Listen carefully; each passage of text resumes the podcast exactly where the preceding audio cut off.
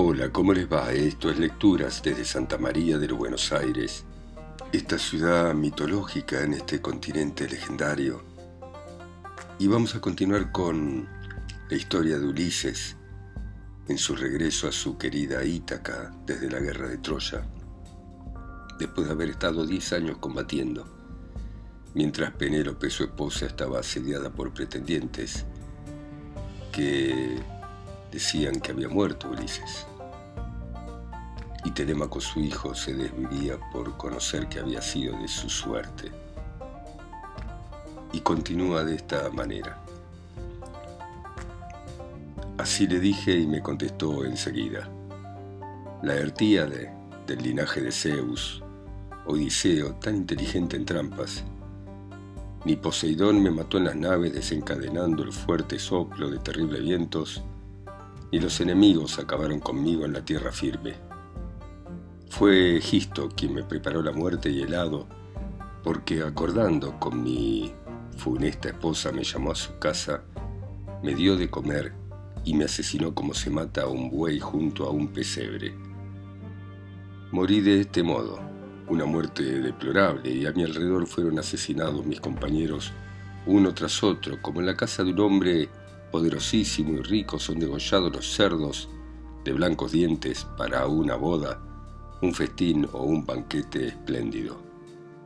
Ya has visto la matanza de un grupo de hombres que son muertos aisladamente en combate duro, pero hubieras sentido una tremenda compasión al ver aquel espectáculo, al ver cómo yacíamos en la sala alrededor de las mesas y del vino y, y cómo el suelo brillaba de sangre por todas partes oí la voz miserable de Casandra, hija de Príamo, a la cual estaba matando junto a mí la dolosa Clitemnestra, y yo moribundo en tierra alzaba los brazos para tomarle la espada, pero la desgraciada se fue luego sin que se dignara bajarme los párpados ni cerrarme la boca, aunque me veía descender a la morada de Hades. Así que nada hay tan impudente y terrible como la mujer que en su espíritu trama intentos como el de aquella que cometió la salvaje acción de tramar la muerte contra su legítimo esposo. Me imaginaba que al volver a casa se alegrarían mis hijos y mis esclavos, pero aquella desgraciada más que otra alguna en cometer maldades, se cubrió de infamia a sí misma y hasta a las mujeres que han de nacer, por virtuosas que fueren. Así dijo y le contesté diciendo, Oh dioses, en verdad que Zeus, el que ve más lejos, odió de manera extraordinaria la estirpe de Atreo, ya que desde su origen, a causa de la maldad de las mujeres. Por Helena nos hemos perdido mucho, y Clitemnestra te preparó una trampa mientras estabas ausente. Así le dije y enseguida me contestó. Así que jamás seas tan bueno con tu mujer ni le descubras todo lo que pensás antes bien, dile unas cosas y otras ocúltaselas. Pero a ti, Odiseo, no te va a venir la muerte por culpa de tu mujer, porque Penélope la prudente hija de Ícaro es muy sensata y sus intentos son razonables. Al partir para la guerra la dejamos recién casada y le daba de mamar a su hijo todavía pequeño, el cual debe contarse ahora dichoso y feliz en el número de los hombres. Y su padre regresando a la patria lo verá y él abrazará a su padre como es justo y razonable. Pero mi esposa no dejó que me saciara contemplando con estos ojos a mi hijo, ya que me asesinó antes. Te voy a decir otra cosa que guardarás en tu corazón.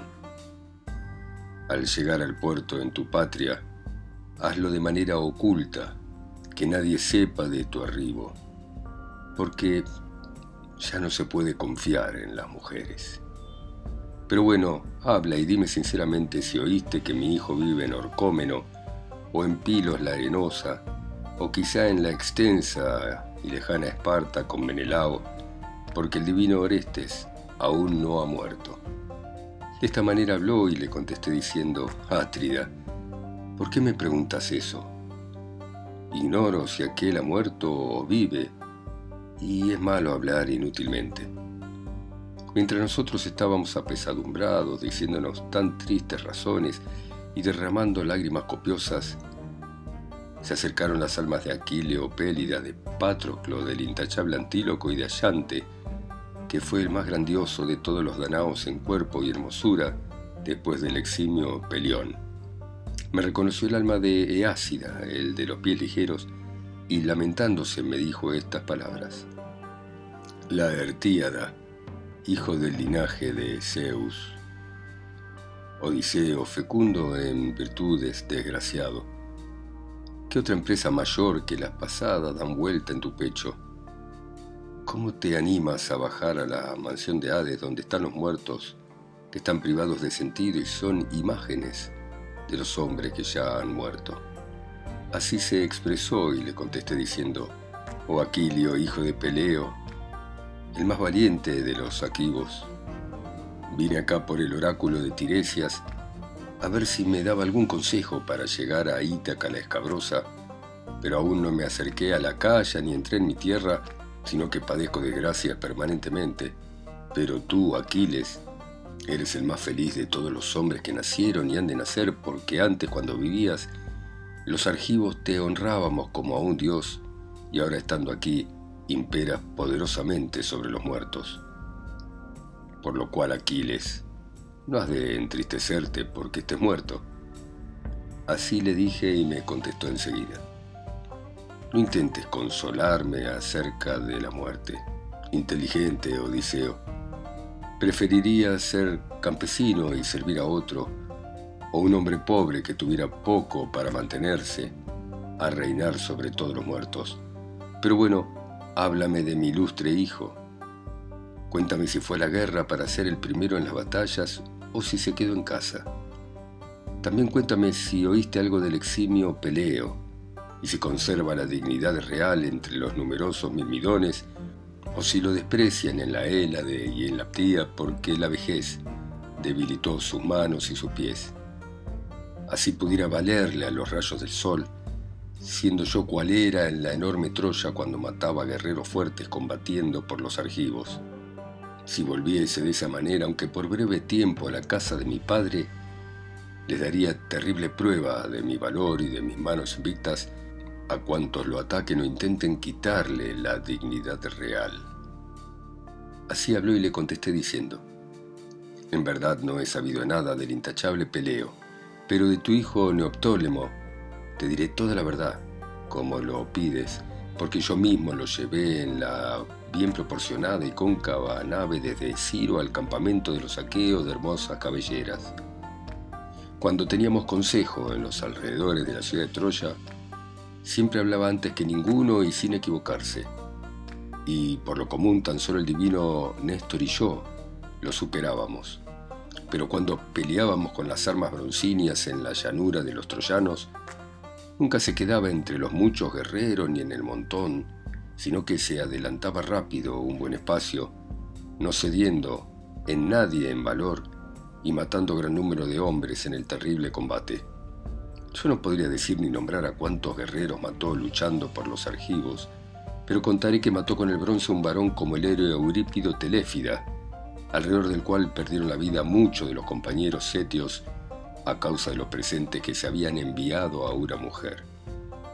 Aún no he podido ver un hombre más valiente fuera del divinal Mnenón, y cuando los más valientes argivos entramos en el caballo que fabricó Epeo, a mí se me confió todo. Así, el abrir como el cerrar, la sólida emboscada. Los caudillos y príncipes de los dánaos se jugaban las lágrimas y le temblaban las piernas, pero nunca vi con estos ojos que a él le cambiara el color de su cara ni que se secaran las lágrimas de sus mejillas, sino que me pedía con insistencia que le dejase salir del caballo de madera que habíamos construido para ingresar a Troya, y acariciaba el puño de la espada y la lanza que el bronce hacía fuerte pensando maldad contra los teucros.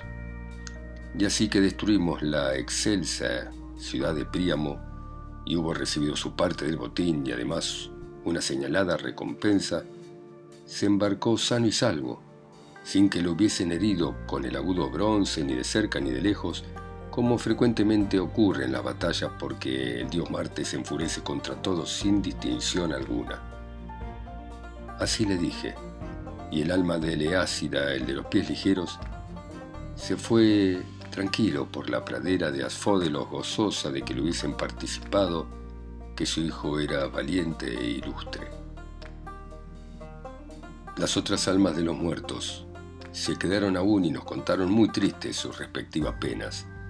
Solo el alma de Allante telamoniada permanecía algo lejana, enojada, porque le gané en el juicio que se había celebrado cerca de las naves para adjudicar las armas de Aquiles, juicio decidido por la venerable madre del héroe y fallado por los teucros y por Palas Atenea.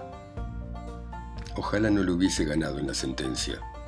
Por esas armas guarda en el seno de la tierra la cabeza de Allante, quien por su valentía y sus proezas superaba y sobresalía entre los dánaos después del intachable Pelión. Pero entonces le dije con palabras suaves, Allante, hijo del digno Telamón, ¿no deberías, aún después de muerto, disminuir el enojo que contra mí concebiste con motivo de esas armas?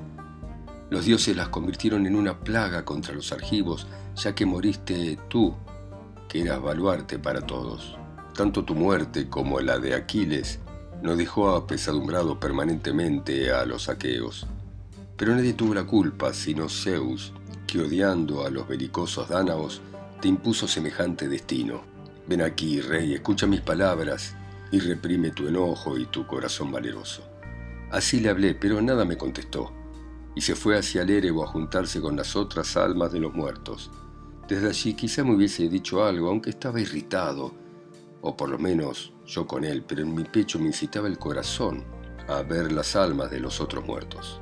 Allí vi a Minos, ilustre hijo de Zeus, sentado y empuñando el cetro dorado porque administraba justicia entre los difuntos. Estos, unos sentados, otros en pie a su alrededor, exponían sus causas al rey en la morada de Hades. Después vi al gigantesco Orión, el cual perseguía por la pradera de Afódelos las fieras que antes había herido de muerte en las montañas solitarias, manejando la clava irrompible de bronce. También lo vi a Titio, el hijo de la augusta tierra, echado en el suelo donde ocupaba nueve yugadas. Dos enormes buitres, uno a cada costado, le comían el hígado penetrando con el pico en sus entrañas sin que los pudiera rechazar con las manos, porque intentó poseer por la fuerza a Leto, la gloriosa esposa de Zeus que se encaminaba a Pito por entre la mena Panopeo. Asimismo lo vi a Tántalo, el que padecía crueles sufrimientos de pie en un lago cuya agua le llegaba a la barba. Tenía sed y no conseguía tomar el agua y beber. Cuantas veces descendía el anciano a beber, otras tantas desaparecía el agua absorbida por la tierra, la cual se mostraba negra en torno a sus pies y un dios la secaba.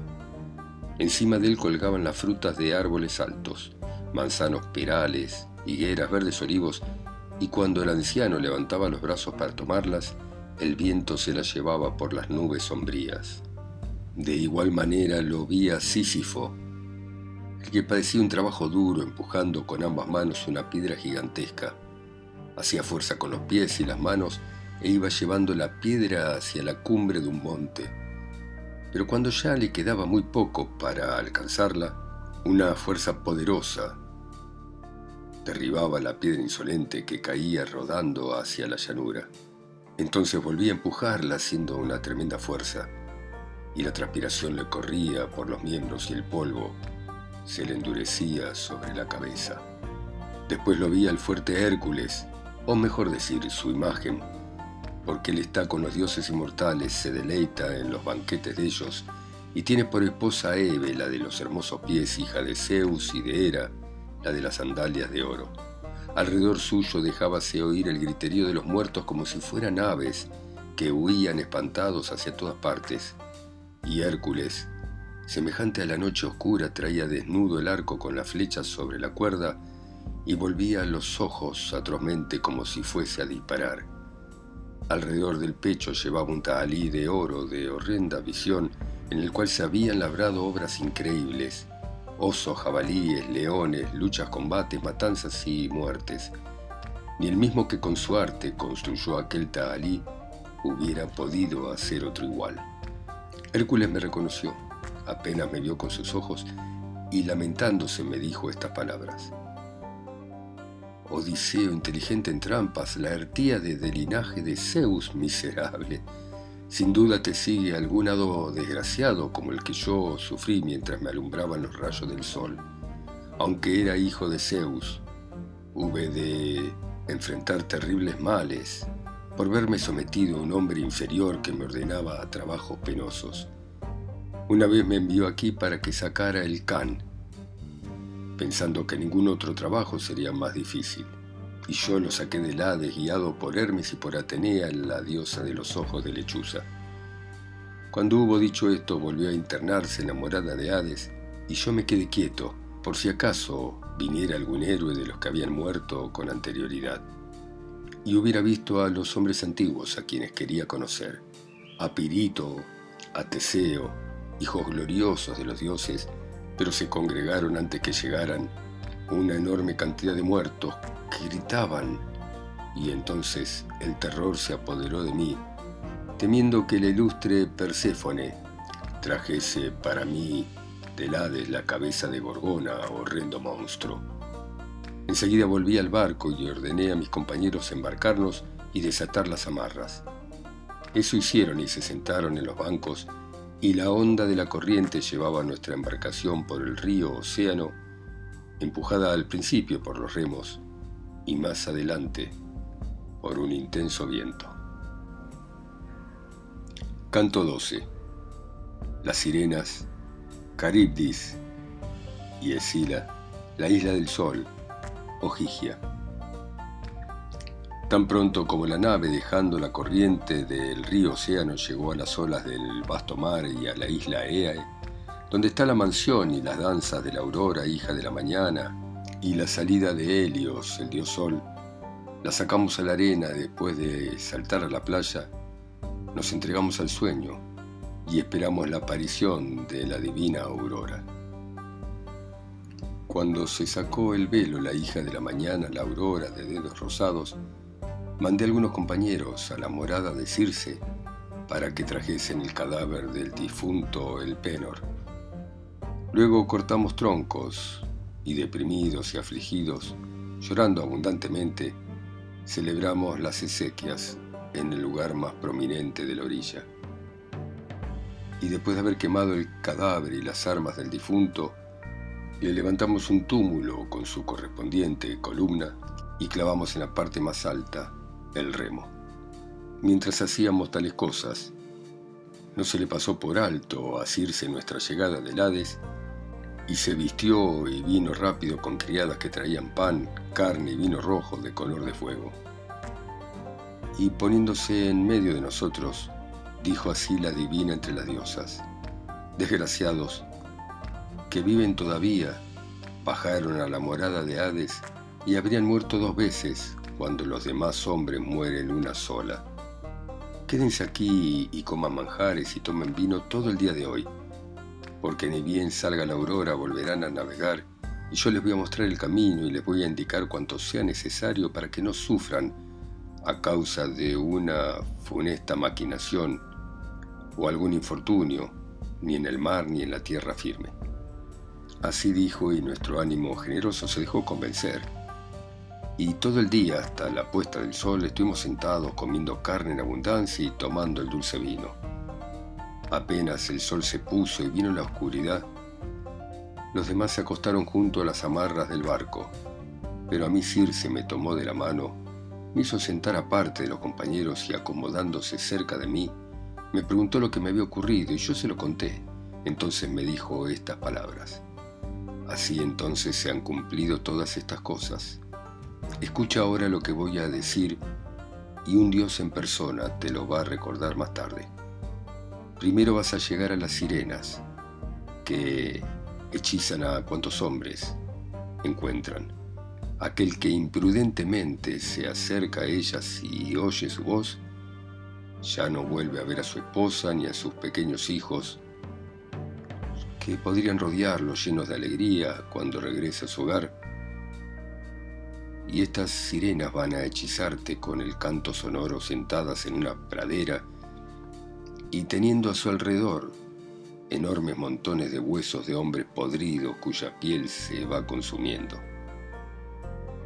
Entonces tapa tus orejas y la de tus compañeros con cera blanda y pasa de largo, a fin de que ningún mortal escuche el terrible canto de las sirenas. Pero si tú quisieras escucharlo, dile a tus compañeros que te aten al mástil, en manos y pies, derecho y arrimado a la parte inferior, y que aprieten bien las sogas. Así podrás deleitarte escuchándolas. Y ocurrirá de que tal vez supliques y le pidas por favor a tus compañeros que te suelten, pero en ese caso que ajusten más los nudos. Después que tus compañeros hayan conseguido llevarte más allá de las sirenas, no te voy a indicar con precisión cuál de los dos caminos te cumple recorrer. Piénsalo, pero te voy a decir lo que hay hacia ambas partes. A un lado hay unas peñas enormes contra las cuales rugen las olas inmensas de Anfítrite. Las llaman erráticas los dioses bienaventurados. Por allí no pasan las aves sin peligro, ni aun las palomas tímidas que llevan la ambrosía a Zeus, porque cada vez la lisa peña le arrebata alguna y el padre manda otra para completar el número. Ninguna embarcación de hombres llegando allá pudo escapar sana y salva, porque las olas del mar y las tempestades cargadas de fuego se llevan juntamente las tablas del barco y los cuerpos de los hombres. Tan solo logró doblar aquellas rocas una nave surcadora del mar, la nave Argos, por todos tan celebrada y conocida al volver del país de Eetes, y también a ésta le habría estrellado el oleaje contra las grandes peñas si era no lo hubiese hecho pasar junto a ellas por su amor a Jasón. Bueno, muy bien. Seguiremos mañana a las 10 en punto hora argentina, como siempre, Circe que le está diciendo a Ulises qué debe hacer frente a las sirenas y cómo seguir su camino. Gracias a ustedes por escuchar al poeta Homero en sus países, ciudades, continentes, islas o pueblos a través de mi voz acá sola y lejos en Santa María de los Buenos Aires. Chao, hasta mañana.